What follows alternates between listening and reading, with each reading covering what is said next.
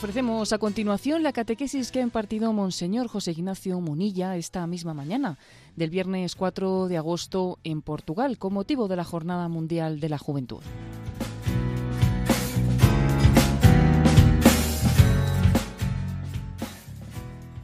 Bueno, pues lo cierto es que esas palabras con las que se nos ha introducido son ya una catequesis. Y las palabras que ayer nos dirigió el Papa en ese acto de acogida que tuvimos, supongo que todos los aquí presentes ahí estuvimos, me parece que son un buen punto de partida. En mi opinión, el Papa ayer centró el balón, como cuando alguien pone el balón en el centro del campo, para que ahora nosotros juguemos el partido y para que hagamos una reflexión profunda sobre qué es la misericordia y cómo vivir la misericordia. Esta es la cuestión. Dios es misericordia. Pero es muy importante comprender, ¿no? El concepto de la misericordia y la verdad de la misericordia en toda su profundidad. Y la Sagrada Escritura para nosotros es muy importante, porque ¿cómo conocer a Dios sino a partir de su revelación. Dios se ha revelado, nos ha descubierto cómo es Él. ¿Sabéis cuál es la imagen visible de la misericordia más perfecta? La imagen del corazón de Jesús. La imagen del corazón de Jesús traspasado por nuestros pecados es la declaración de misericordia, del amor de misericordia de Dios hacia nosotros. Quiero comenzar diciendo que el Papa ayer nos dijo, Dios te ama como eres. ¿Lo recordáis? Eh? Dios nos quiere como somos. Y somos pecadores, ¿no? Somos pecadores. Dios nos quiere como somos. Dios no está esperando a que seas bueno para empezar a quererte. No. Si eres bueno, te querré. No. Dios no puede dejar de amar a los pecadores. Nos quiere como somos, pero nos sueña distintos. Nos llama a la santidad. Y las dos cosas tenemos que integrarlas. Dios te quiere como eres y al mismo tiempo, por, precisamente porque te ama, te llama a la santidad. Porque cuando a una persona se le ama, se le desea lo mejor o no. Si yo a alguien le amo, le deseo lo mejor. Entonces, ¿qué te deseo? Que seas santo. Dios te quiere como eres y al mismo tiempo te llama a la santidad, porque desea tu bien. No, no se conforma con tu mal, con que tú te autodestruyas. No, no puedes sufrirlo. No puedes sufrirlo. Ayer el Santo Padre nos dijo una cosa. En la iglesia cabemos todos, ¿lo recordáis? Además nos dijo, repetid, cada uno en su idioma, todos, todos, todos, todos cabemos. Ahora, hay que hacer un matiz. En la iglesia, en el corazón de Dios, cabemos todos, pero no cabe todo, que eso es otra cosa. Nuestro pecado tiene que ser purificado. Cabemos todos los pecadores, pero nuestro pecado, la envidia, los odios, los rencores, la lujuria, tantas cosas ¿no? que existen en el mundo, el abuso de los débiles, de los pequeños, eso no cabe en el corazón de Dios. Cabemos todos, pero no todo. No todo vale. No todo es lo mismo. Y este matiz es muy importante. Yo cuando era pequeño, cuando era joven, joven como muchos de vosotros, pues recuerdo que solía ir a hacer un apostolado a, la cárcel de San Sebastián, a la cárcel de Martutene. Y allí en la entrada de la cárcel había escrita, ¿no? En la, pues en la, piedra de la pared, ahora ya lo han quitado con esto de la, ¿eh? la España laica y tal, ¿no? Pero allí había esculpidas unas palabras de San Agustín que decía, odia el delito y ama al delincuente. Siempre me parecieron una frase impresionante. Odia el delito y ama al delincuente. Dios ama al pecador al mismo tiempo que detesta el pecado. Dios le dijo a aquella mujer, mujer, nadie te ha condenado, tampoco yo te condeno, vete y no peques más. Dios ama al pecador y denosta el pecado, que es la ofensa al corazón de Dios. Y estas dos cosas las tenemos que integrar en nuestra vida. Ayer el Papa nos dio el punto de partida. Dios te quiere tal y como eres. Sí, y al mismo tiempo nos pide la santidad, nos pide la reconciliación, nos pide que volvamos a nacer de nuevo. Hoy en día pasa, paradójicamente pasa lo contrario. Nuestra cultura, nuestra cultura sin Dios, nuestra cultura secularizada, ama el pecado. Sí, ama el pecado. Y sin embargo, después odia a los pecadores. Lo contrario del cristianismo, que ama a los pecadores y odia el pecado. Fijaros en nuestros días, por poner un ejemplo, ¿no? Pongo un ejemplo. Decimos que el aborto, que el aborto, esta cultura, el aborto es un derecho, el aborto es un adelanto social. Viva el aborto, ¿no? Sí. Y luego a las mujeres embarazadas en situaciones difíciles nos importan un rábano, nadie les ayuda, y aquellas que abortaron y están hechas polvo, nadie les hace caso. Esta, esta es la paradoja. El cristianismo dice, odia el delito y ama al delincuente, odia el pecado, ama al pecador. Y este mundo te dice, viva el pecado. Y todos aquellos pecadores serán nuestro objetivo número uno, no, nos, no nos importa nada, pasamos de ellos pasamos de ellos como si fuesen una colilla, un excremento. Esta paradoja creo que es importante que, nos percatemos de ella, porque en gran medida nuestra cultura está deformando la palabra misericordia. ¿Qué entiende el mundo de hoy por misericordia? El mundo de hoy por misericordia entiende relativismo. Va, tranquilo, si, si Dios es misericordioso, si no pasa nada, tú haz lo que te dé la gana, drógate, haz lo que quieras, ¿y qué más darás? Si Dios es misericordioso, ¿qué le va a importar a Dios lo que tú hagas? Dios es misericordioso. Esa es una deformación de la palabra misericordia. Confundir misericordia con relativismo, con todo vale, da igual, no importa nada. Es una deformación de la palabra misericordia.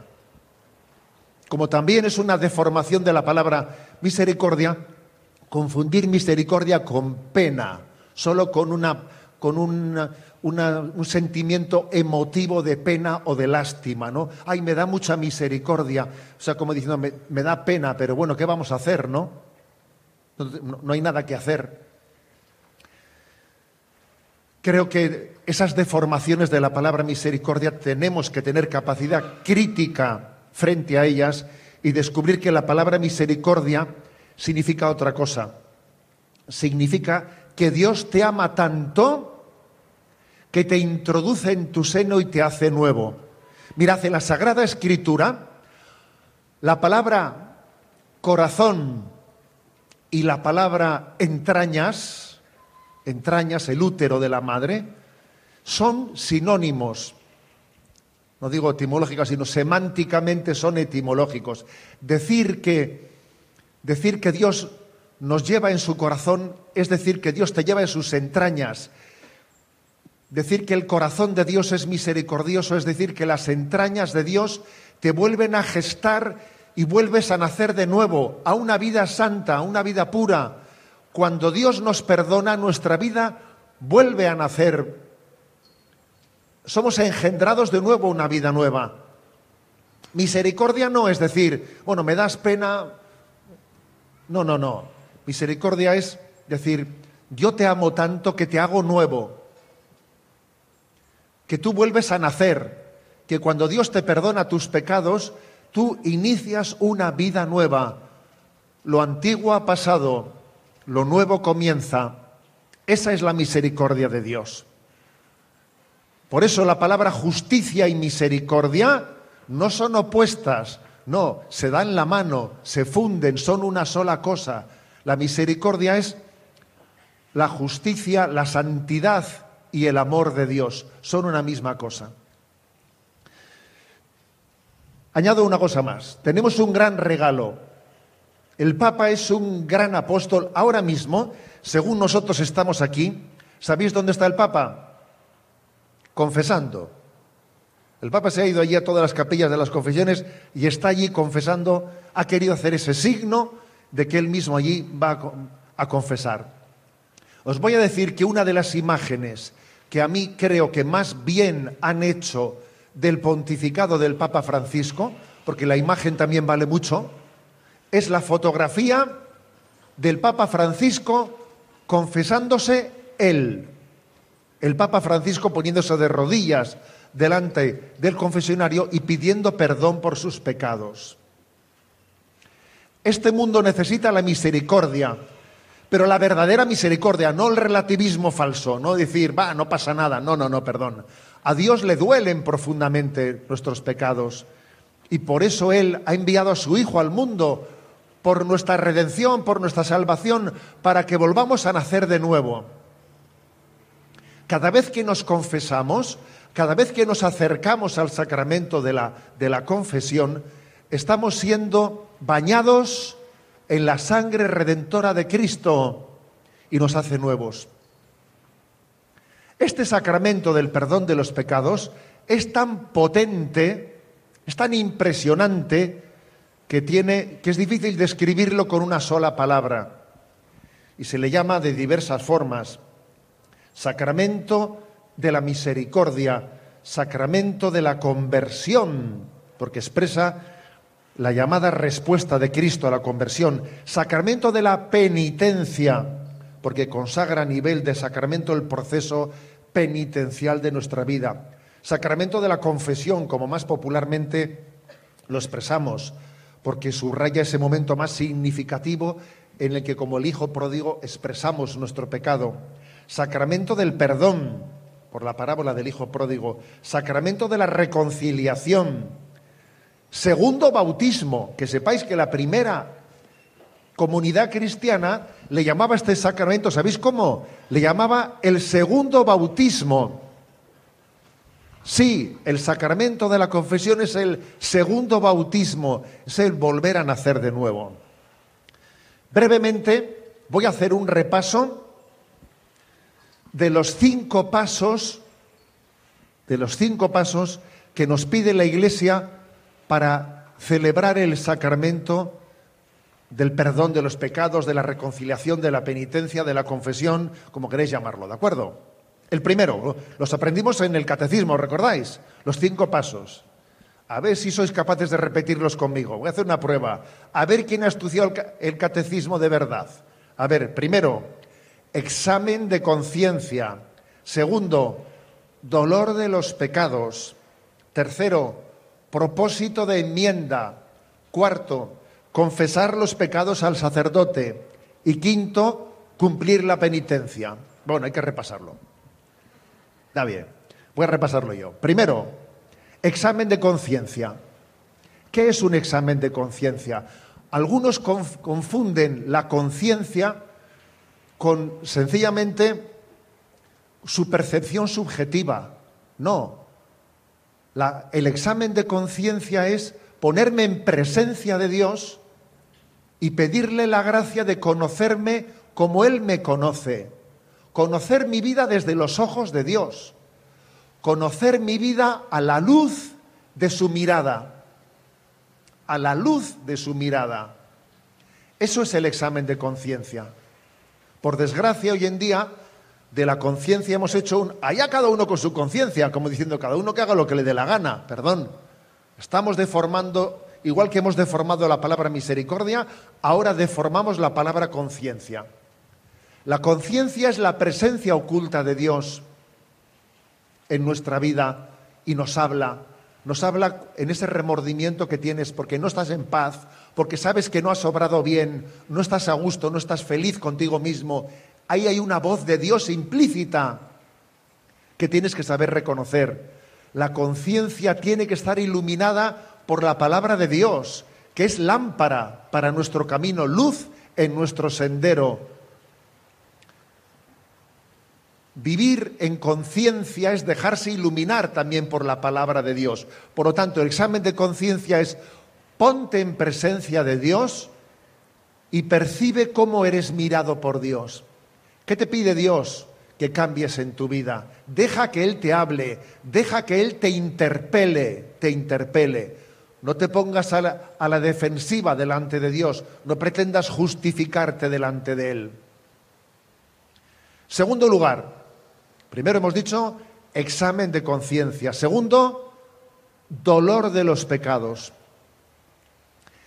Dolor de los pecados significa que cuando uno ha caído en cuenta de lo bueno que es Dios, de su infinita misericordia, y cómo yo he sido un desagradecido, como en ese momento me duele profundamente haberle ofendido a Dios. No que no me duele que yo he fallado, que me da rabia de que yo no, he conseguido mi objetivo. Todo eso es, a veces tenemos mucho de eso, ¿no? Tengo rabia de mí mismo porque he fallado. Me doy asco de mí mismo, no estoy a gusto conmigo mismo. Oye, ¿por qué no dejamos de mirarnos tanto a yo, yo, yo, yo y miramos al corazón de Dios? El hijo pródigo cuando se arrepintió de verdad, de verdad, no fue cuando se vio mal allí cuidando cerdos y dijo, volveré a casa de mi padre. No, cuando se arrepintió de verdad, de verdad, es cuando vio cómo su padre salía a buscarle y cuando vio qué abrazo le había pegado y cuando dijo, si mi padre se ha pegado este alegrón, se ha alegrado de esta manera por mi retorno, ¿cuánto no habrá sufrido por mi ausencia. Y entonces tuvo su verdadero momento de dolor de sus pecados. En el fondo, el dolor de contrición es la pena, el sufrimiento por haber ofendido a Dios y la alegría inmensa, la alegría inmensa por saberse perdonado. A veces, no sé si habéis visto la película de la misión, pero la verdad es que hay una escena, ¿no? Hay en la que, en el momento en el que pues aquel protagonista en la película comienza a llorar profundamente por lo que ha hecho, por haber matado a su hermano, con un arrepentimiento tremendo y al final esas lágrimas son de alegría, comienzan siendo lágrimas de dolor y terminan siendo lágrimas de alegría porque sabe que Dios le ha perdonado. Dolor de los, de los pecados. Hemos dicho primero, examen de conciencia. Segundo, dolor de los pecados. Tercero, propósito de enmienda.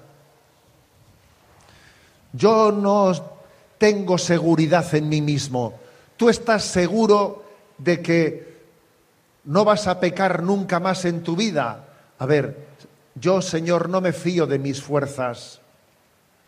No, no me fío de mis fuerzas. Pero el propósito de enmienda es el estar dispuesto a cambiar en tu vida lo que haya que cambiar, lo que sea necesario reorientar para poder vivir en gracia de Dios y no volver a caer en el pecado. El Evangelio te dice, si tu mano te hace caer, córtatela, que más te vale ir manco al reino de los cielos que ir a la perdición con las dos manos. Es decir, como os podéis imaginar, el Evangelio no nos está animando a la amputación, sino lo que está diciendo es que tenemos que ser radicales en cortar con las situaciones que nos llevan al pecado. Es así. Yo sé que en determinadas situaciones soy fácil presa del pecado. Bueno, pues lo que dice el propósito de enmienda es que Dios nos pide la determinada determinación, que esa es una palabra de Santa Teresa de Jesús, determinada determinación de romper con las situaciones en las que sabemos que nos llevan al pecado. Primero hemos dicho examen de conciencia, segundo, dolor de los pecados, tercero, propósito de enmienda, cuarto, confesar los pecados al sacerdote. Bendito sacerdocio que nos ofrece el perdón de Cristo. Bendito sacerdocio que me, que me hace escuchar las palabras, yo te perdono tus pecados en el nombre del Padre, del Hijo y del Espíritu Santo. Bendito sacerdote que representa a Jesucristo en el momento del sacramento de la confesión, que Él tiene, ¿no? Todos lo sabemos, que Él tiene ese deber de guardar el secreto de confesión, si es necesario, con su propia vida, porque es, sino, no es otra cosa sino sacramento de la presencia de Cristo ante nosotros. Y quinto, y quinto paso, ¿no? Primero hemos dicho examen de conciencia. Segundo, dolor de los pecados. Tercero, propósito de enmienda. Cuarto, confesar los pecados al sacerdote. Quinto, cumplir la penitencia. Esa penitencia que el sacerdote nos pide, ¿no? El momento de, de justo antes de recibir la absolución, esa penitencia no deja de ser simbólica, pero es una penitencia que nos recuerda que en nuestra vida tenemos que hacer penitencia, tenemos que hacer penitencia, que nos tenemos que purificar, que esta vida es una, que en esta vida hay una gran batalla dentro de nosotros y que para poder entrar en el reino de los cielos necesitamos purificación. Señor, purifícame. ¿Y cómo nos purificamos? Pues con la oración, con, con los sacrificios, con la mortificación, con lo que los niños de Fátima, el mensaje de los niños de Fátima, recibieron de la Virgen María. Haced penitencia, haced sacrificios. Hoy en día estamos en una cultura del hedonismo del hedonismo, de, sencillamente vivir cómodamente, de no negarnos ningún capricho a nosotros mismos. Ese quinto punto, haced penitencia, es una llamada a tomarnos en serio la, a cumplir la penitencia, tomarnos en serio la llamada a vivir la virtud de la penitencia, la negación de nuestro propio capricho. Lo que decía San Ignacio de Loyola, el ayer contra, ser capaces de llevar la, contra a nuestro gusto, a nuestra apetencia, para que sea la voluntad la que reine, no la penitencia. Aunque esa penitencia que se nos pone en el, en el, sacramento de la confesión es simbólica, es un recordatorio de que el sacramento de la penitencia tiene que estar unido a la virtud de la penitencia ser sacrificados, ser mortificados, ser caritativos. También la caridad nos purifica, la oración nos purifica. Queridos hermanos, hoy es el día, ¿sabéis qué día es hoy? Si es que todo estaba escrito en el plan de Dios, ¿eh? Es el día perfecto para hacer esta catequesis que estamos haciendo y para hacer la celebración del sacramento de la confesión. Hoy es el día del santo cura de Ars.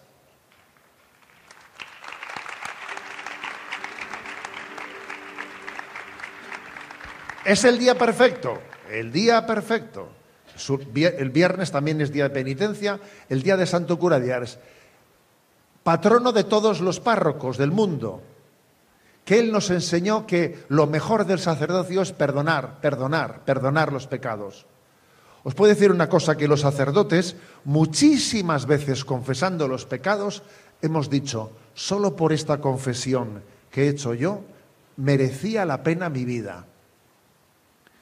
Dios me pidió ser sacerdote. Yo muchas veces he repetido esta frase. Solo por esta confesión que acabo de ver yo, esta persona cómo se ha arrepentido, cómo, cómo ha transformado su vida, qué verdadero arrepentimiento tiene, cómo va a comenzar una vida nueva, solo por ella merece la pena el sacerdocio. Es una bomba el sacerdocio, ¿no? Es una bomba que que el Señor nos pueda pedir, algunos ser ministros de la misericordia. Es como un parto, dar a luz una vida nueva. pedid a Dios que haya sacerdotes que administren este sacramento y ahora todos nos enamoramos de él y, y, que haya muchos santos curas de Ars, muchos sacerdotes que den su vida en el ministerio del perdón de los pecados, ¿sabes? Que es difícil que un cura algo haga, haga algo mejor que perdonar pecados, es difícil. Mejor que eso, ¿cómo? Eso es difícil, mejóralo, ¿eh? A ver, si puedes, mejóralo. Bueno, en definitiva, voy a terminar con tres palabras. Misericordia, misericordia y misericordia. Muchas gracias.